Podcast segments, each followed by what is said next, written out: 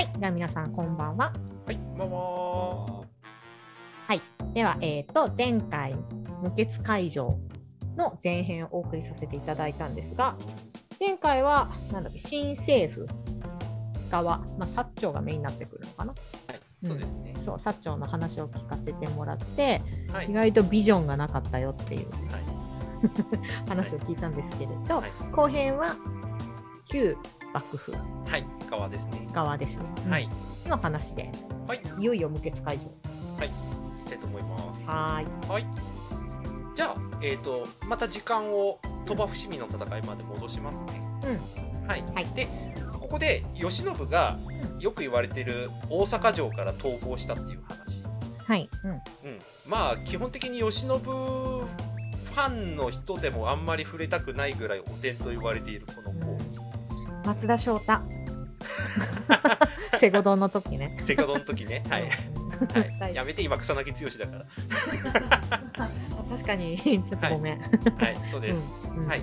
ただ、えっと、慶喜の一番同情的な説が一個だけあって、うんうんうんうん。脅されてたっていう説がへえ。誰に誰かっていうとまたしてもイギリスのパークスあいつ黒幕なんだ。あのこの人実はかなり幕末のから明治維新にかけていろんなところで裏で関わってるっていう。へえ、すげえな。はい、でパークスが何言ったかっていうと砲撃するよって脅したらしいんです。あ、なるほどなるほど。うんうんうんはいうん。うん。これこ偶然かもしれないんだけど実は徳川家康が大阪冬の陣で大阪方を講講和に追い込んだ時のやり方と同じなんですよね。大砲で天守閣撃ってうんうんうんうん。女性たちを震え上らせたっていう話うんうんがあったんですうん。あったあけどった。うんくしくも同じやり方を提案してたかもっていう説があるへえ。うんうんうんうんでまあそんなことがありながらも慶喜が江戸に帰ってきてまず何やったかっていうとうなぎ食ったうん。美味しいね。ねでしょ はいではいうん。うなぎを注文してあの上陸したところで食ったらしいはいはいはい。でうなぎ食った後何したかっていうと今度はマグロを頼んだうん。うん。美味しいね。うん。で食ってたおおすごいな江戸の人たちはなんか驚いたらしいです、うん。うん、慶喜大量に食って元気いいんじゃないかなっていうことを思ったらしいんですけど、うんうん次慶喜がやったことでちょっと江戸の人たちはえって思ったらしい、何やったかというと今でいうとこの浜の利休に宿泊したそうですはいはいはい。うんうんうん。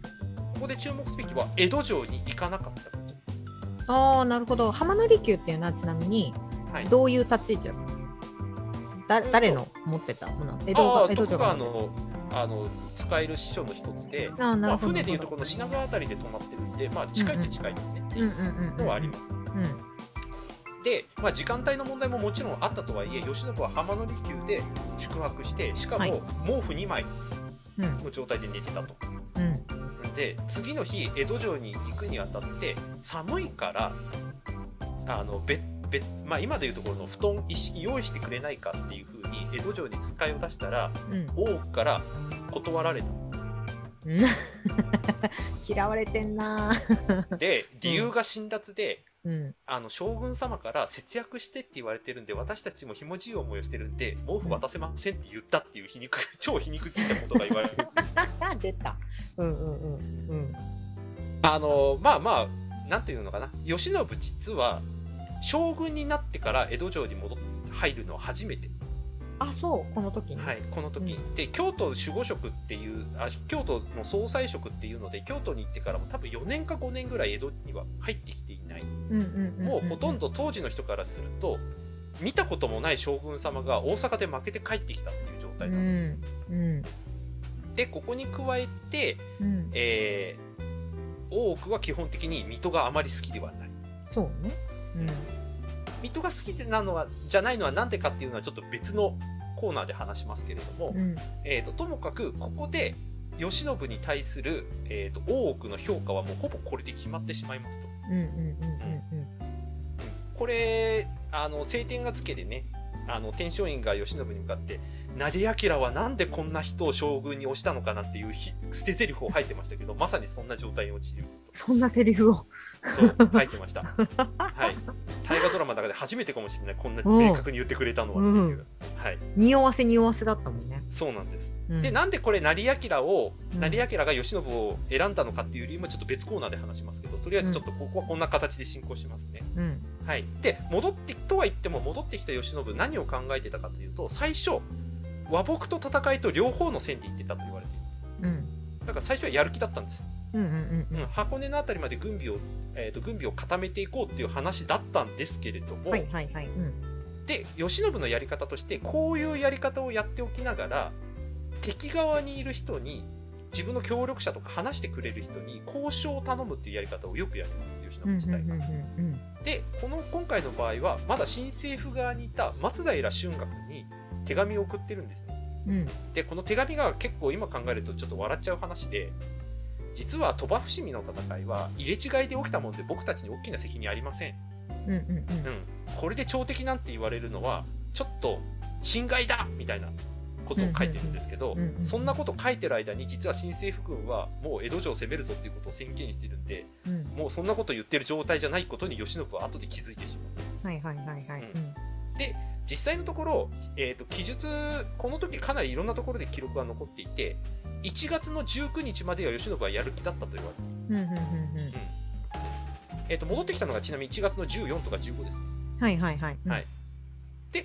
そこまでやる気だったんだけど2月に入ってもう謝罪しよううん。っていう方向に切り替わりますうん。2週間ぐらいで。2週間ぐらいで切り替わります、うんうんうんで勝海舟の自分の日記によるとうん。うん。この時に、うんえー、と小栗幸介之助はうん。戦おうと言った、はいはい。うん主戦派の人たちを慶喜は退けて、勝海舟に全権を委任するっていう決定を下すんですけど、うんうんうん。まあ、勝海舟は自分の日記の中で「ほら俺の言った通りになっただろ」って慶喜に一番最初に言ったと。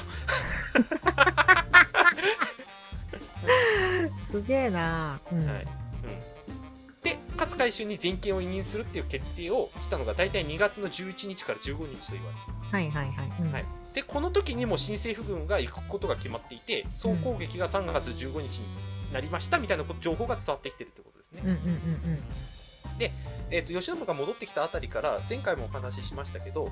かなり多くの人関係者あと幕府の中でも関係者の人たちはとにかく書状を出しまくります関係者の人新政府側に。うんうんうんうんえー、と篤姫も、えー、と出してたっていうことがあるんですけれども、うん最初の段階では西郷は「うん。いや知らん」っつってかなりつっけんとにほとんど無視していたというふうに言われているんですけれども、うん。前回お話した通りその中でかろうじてたどり着いた人たちの証言から徳川家はどうやら慶喜の罪次第ではどうにかなりそうだっていう感触を得るっていうことになってなるほどなるほど。ん。うんうんうん。た。だ、えー、と西郷の立場から言わせると、うん。周りで好き勝手なことを言ってるだけなんですよ。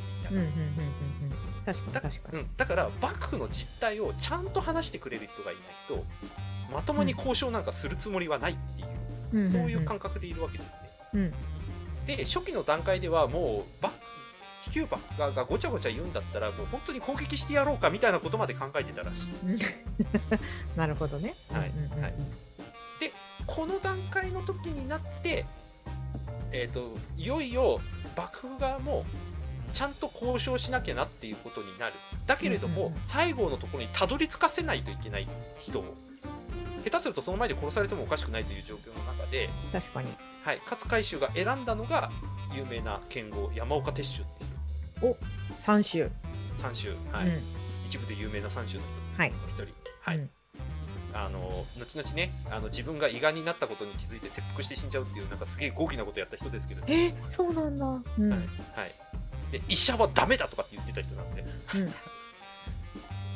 でこの人が西郷のところにたどり着いてうん。あの話をしていしたことで、えーとうん西郷が言った言葉が残ってるんですけどこれ超激烈です。今まで坊さんとか宮様の使者が来たけどあいつら話がよくわからんかったと。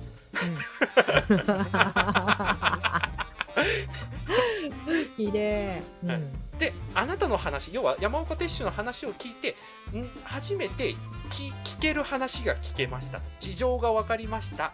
だからあなたの話を聞きましょうっていうことになってここから交渉が始まります。なるほど。はい、つま、り、うん。あのまあ、西郷ってこの段階でどういうポジションだったかっとうん全権を委任されてるっていう軍事権全権を委任されてるポジションでありつつも新政府の方針みたいなものに関しては最終的にお伺いを立てなきゃいけないポジションなんですよね。なるほどね、確かに。はいうんうんうんはいなので、えっと事前に大久保たちと話を詰めているということはあるんですけれどもその中でどうも徳川家を、えっと許すことも視野に入れているということまでは西郷は頭の中に入れているらしい。確かに確かに。うんうんだけどその判断は俺がやるからなみたいな感じでいるわけですね。となると誰と話すかが西郷にとってめちゃめちゃ重要なんですよ。うんうんうんうんうん確かにね。うんでちゃんと話せる人が見つかったっていうことで山岡鉄舟を窓口にして話が始まります。そうね。相当前がダメだったのか、山岡鉄舟がめちゃめちゃこう優秀だったのか、どっちだろうね。うんそううんでも国と国との外交みたいな話で考えるんだったらちゃんとした人を送ってこいよっていう理屈はまあ分からんでもあ、まあ確かにね。はい。ね。一世一代の交渉をしてるわけだしね。そうそうそうそうそう,、んんんん。西郷は最終的にそ初期で六か条の方針っていうのを出します。要は許すためにはこの六か条を満たせよみたいなことを言ってるわけですけど、この、えー、とやりか、えー、と書いてあることに関してのうん交渉が山岡を通じて始まっていくわけです。はいはい、なるほどね。うんで山岡鉄舟は最初に聞いた時第一条の慶喜の処遇に関してだけは絶対に譲れないっていうことを言ったことで、うんうんえー、とここでまた交渉が頓挫するんですけど何回もやり取りをしたというふうに言われています。はいはいはい。うんでこの段階で実は面白いのが西郷は新政府軍にあの京都にいる新政府軍の本営にお伺いを立てていない模様、うんってことは、うん落としどころはもう決まってたっていうさっきの話の証明になるわけですね。なるほどね。いちいち聞かないで、もう勝手に進めてたってことだね。そうそうそうそう。でこの話をしていくことで落としどころがお互いに見えてくるはいはい。前回お話しした通り無血解除っていうかもう攻め滅ぼすっていう発想はもうお互いにないことが分かってきているので、うんうんうんうん交渉の段階としては具体的な内容に入ってきていると。うんうんうんうんで新政府軍から言わせると、うん。江戸城江戸周辺ってやっぱり未知の土地だしうん。うんなんだかんだ言いながら兵隊たくさんいるし旗本とか受け身がたくさんいるし、うん。うん鳥羽伏見で勝ったとはいえまだ幕府のフランスのなんていうかな、えーと訓練を積んだ精鋭部隊ってまだ残ってるしみたいないろいろ不安な要素があるのでここに関して、うんえー、とその不安な様子を聞いた勝海舟は例えば、その時に戻ってきた近藤勇たちをわざわざ甲府に移動させたりして戦力を分散させて敵対意思がないことを告げるみたいなことをやるっていうなるほどなるほどね。うんうんそのぐらいまあ降参というかなんだろうな戦う意思がないよっていうのをしたってことを、はい、うんっておきながら幕府最強の海軍部隊をまだ江戸湾に行かせて威嚇の状況を作るみたいなうん。かなり際どいことをやってると。面白いね。うん。はいはい、でここで改めて思うのがやっぱり下準備の大事さ。うん。うん、で西郷が何を考えているのか。で西郷も実は幕府側がどういうことを考えているのかっていうことを、うん。えー、と2人のやり取りそれこそその山岡鉄舟とあとその裏にいる勝海舟のやり取りを通じてお互いの状況を把握しているっていうところにやっぱりね、はいはいはい。表向きはねなんかちゃんと交渉しようよとか言ってるんですけど、まあ、駆け引きがやっぱりある。うんうんうんうんうん。そうね。うんで西郷は実は天璋院を通じて多くの情報を掴んでたっていう話も実はある。で、勝海舟とすれば、一方実は新政府軍そんなにうまくまとまってねえなっていう情報も掴んでたとかっていうこともあるんで、双方の実はメリットデメリット長所短所みたいなものを実は掴みながら話をしてるんで思ったよりも交渉は長引かずに済んでるという実態があります。実際どのぐらいかかったのこの交渉って？うん、半月もかかってない。あそう。えー、早っ。うんあの最終的に、えー、と総攻撃の2日前にうん。2人は会談をしてるんですよ3月13日14日、はいはいはい。でそのちょい前にあのパークス横浜にいたパークスがブチ切れたって話は前回しましたけれども、はいはいはい。うん。この段階でいろんな条件はもう揃いつつあった会談をする条件っていうなるほどね。うん。でさらにこの2人が会談するにあたってやっぱりお互いが意識してたっていうのは、うん。この時までの思想的なものと人脈的なつながりが2人にすごくあったってことなんです。うんうんうんうんうん。うん。実は勝海舟と西郷隆盛には共通のあの師匠にあたるポジションの人がいました。おううん、これが島津成明です。あら ようやくここで出てきました。あはいら、はい惜しい。はい。うんはい、まあね最後は言うまでもないですよねもう、成明によって世に見出された人ですしそうですね。はい。はい、実は、勝海舟は成明が考えてた国家ビジョンを一歩前に進めるところに自分の身を置いた人でした実は。うんうんうんこれは、ね。あの別の回でお話ししますけれどもうん。そういうこともあって2人は成明というしあの偉大な主君みたいなものを通じて、お互いの認識みたいなのをある程度知ってた節がある。うん。で江戸時代の特徴の一つとして、うん。あの特に後期から末期の方に向けて起きてるんですけど、うんうんうん地方で優秀な人を江戸の優れた塾にみんな紹介して派遣するっていうことがしこの時非常に増えてましたうん。私塾？私塾うん。うんあのギリーさんが話してくれた敵塾とかもその一つですはいはいはい、はい。他のところからの推薦を通じて、いろんな優秀な人が入ってきてその優秀な人たちっていうのコミュニティがまた地方に散ってくってことが起きてるわけですなるほどなるほど。だから思想上の兄弟がいっぱいいるんです日本人実はその時に。うんなるほどね。うん。んで勝海舟に関して言うと海軍総連所でかあの薩摩の人たちをたくさん育ててるっていうところがありこういうところからもつながりがあるんですよ。オナチューみたいな感じでね。そうじゃない。うんそう同じとこ出身者ね、そうそうそう、うん。っていうところもあって実はこのつながりの中で、うん。えー、と海舟と,、えー、と西郷は3月13日14日に会談をするということになるはいはい。うん。でよく2人で会談してたっていうふうに言われてるんですけどうん、実はあの薩摩の西郷の子飼いの人たちは様子が気になるからっつって小舟でそ周りを伺ってずっと見てたっていうなんかいやらしいことをやってたっていう記録も残ってます。2人でばっはいどういううところで打ち合わせ打ち合わせじゃないや会品川会うん品品川川の？うん。とりあえずあの離品川の離れ子小屋みたいなところに2人はいはい。で、うん。えー、と2日間にわたって会談をしてます。なるほど。じゃあ一応周りからそのなんか隔離されてるっていうか、そうというところでやってるんだけれども、そうそうそう。耳立てたり。りとかはいできないような環境にいるんだけど、耳立ててる人たちがこう。の周りにいた。はい。はい。はい、で、はい勝海舟も結構そこら辺は大した人で、うん実際にその会談が終わった後ドワって開けて、うん薩摩の人たちにこういう話したよってことをちゃんと喋ってくれてるらしいっていう。すごいね。うんはい、うんうんうんうん。まあそれだけもう見えてるんですよ2人にとってポはイントっいはいはい。ていうのは。実際に2人が話したことっておあの勝海舟が残してるところだけ見ると。やっぱり一番大事なところをちゃんと話している。うんうんうんも最後が気にしてるのは江戸大丈夫ですよねって誰かが攻撃してきたら僕たち反撃しますよみたいなことをはいはいはい。そうね。うんで勝海舟から言わせると大丈夫ですよね慶喜のこととかちゃんと約束守ってくれますよねっていうことを確認して、うんうんうんうんそのことが確認できていれば OK みたいなところまで下準備が終わってたんです2人のすごいね。うん。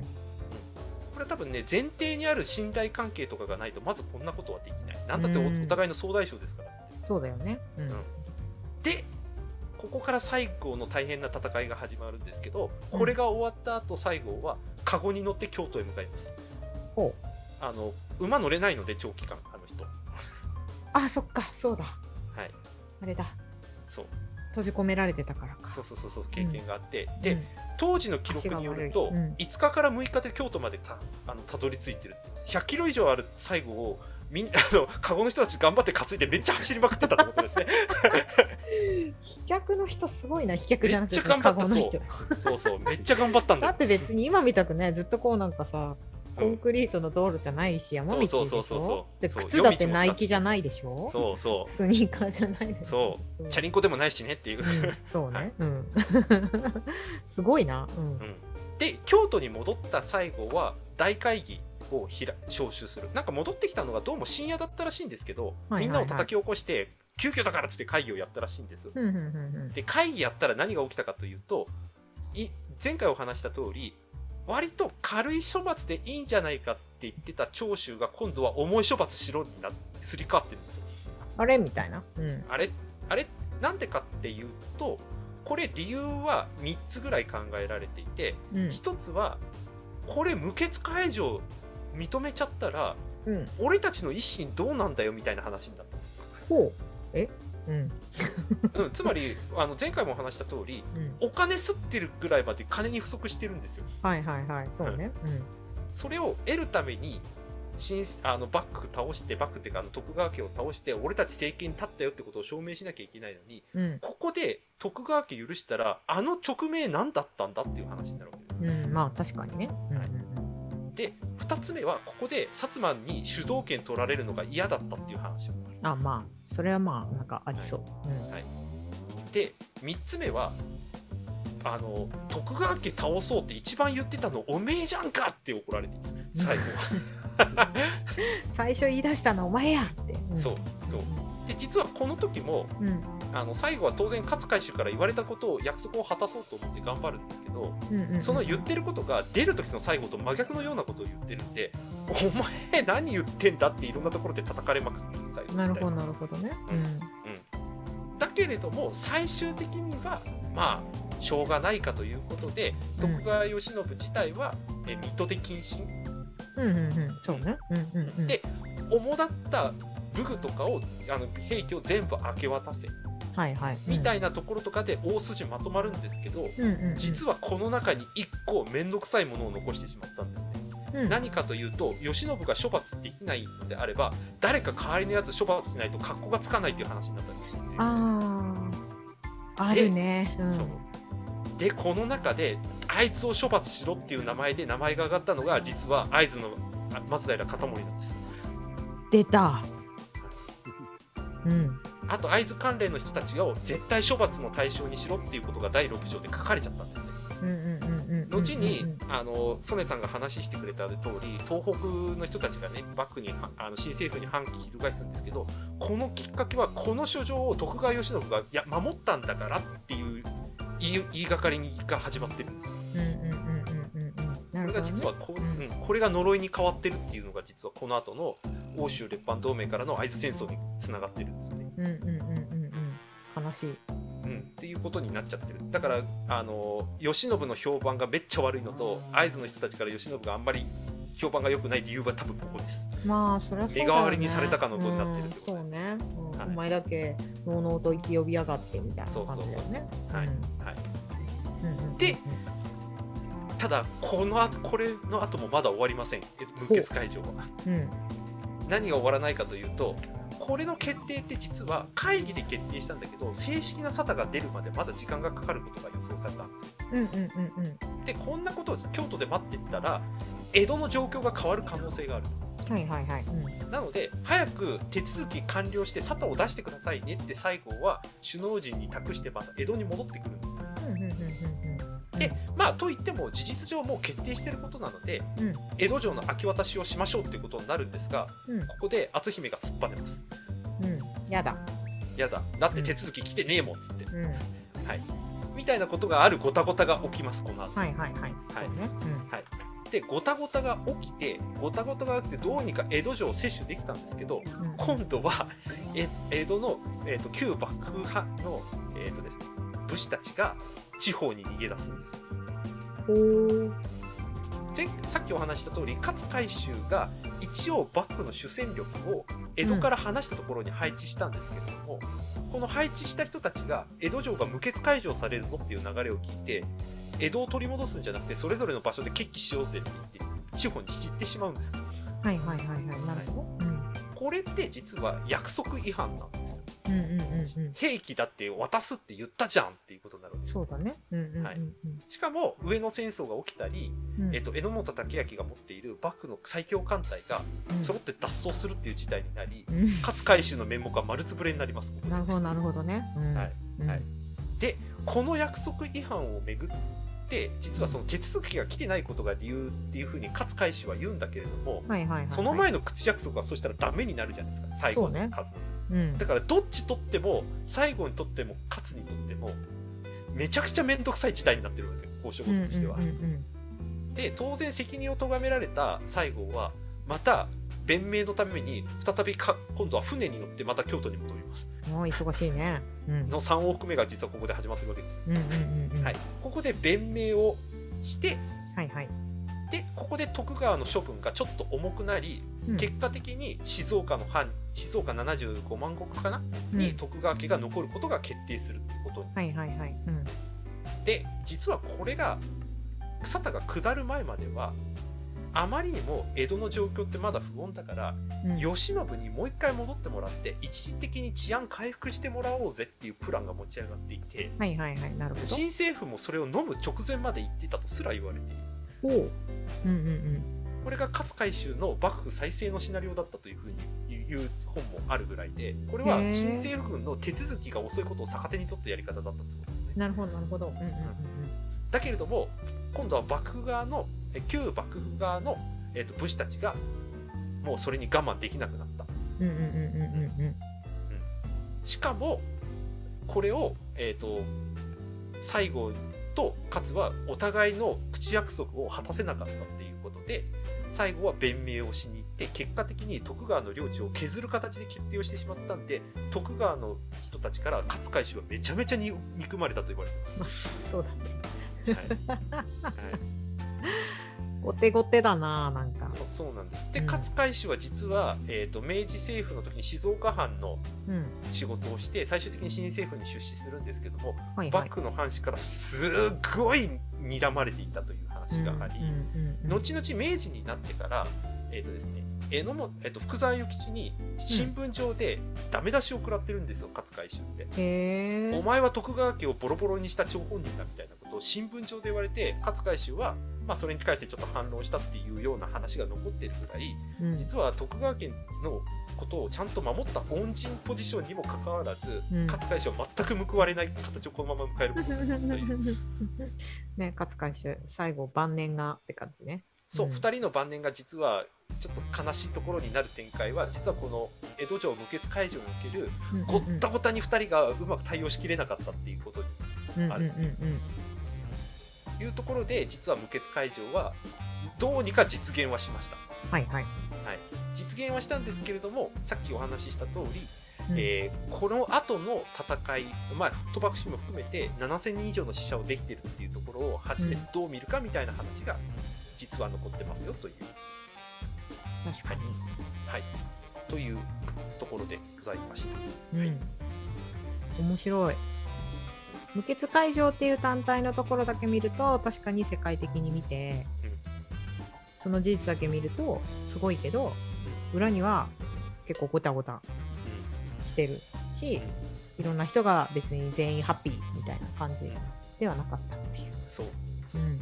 特に会津にとってはその6条目に松平片盛は処分しろっていうことが書かれていたことがこの後の悲劇につながってくるっていうことになります、いやーそうだよね。これが曽根さんのところにもつながるんだもんね。そうですはい、うん。はいなるほど。はい、というところの実態でございましたと。うん。複雑。まあ当たり前だけど一筋縄にはいかないけど、でもなんかもともとやっぱりつながってたんだなと思った、全部裏で。うん、そう、つながっている。うん。うんまあでも今もきっとそうなんでしょうね。政治っていうものはきっとなんか、ね、ニュースで出てるっていうのは結局その氷山の一角というかうん。結果だけであってその裏でいろんなことがあったっていうのは見えないですよね、うん。後からじゃないと。うん。うんじゃあその日本の中で共有されてたそのこれからの世の中どうしていこうかみたいな話についてはちょっうんと明治維新とは何だったのかっていう僕の別の回でまた詳しく話をしていこううん。というふうに思っておりはい、はい終わらない幕末会。そうです。はい、幕末会どんどんやればやるほど沼っていうね。はい、そうですね。はい。ありがとうございました、勉強になりました。はい、はい。ありがとうごというとざいました。ころで無血会場前後編になりました。マイクさんありがとうございます、はい、ありがとうございました。はーい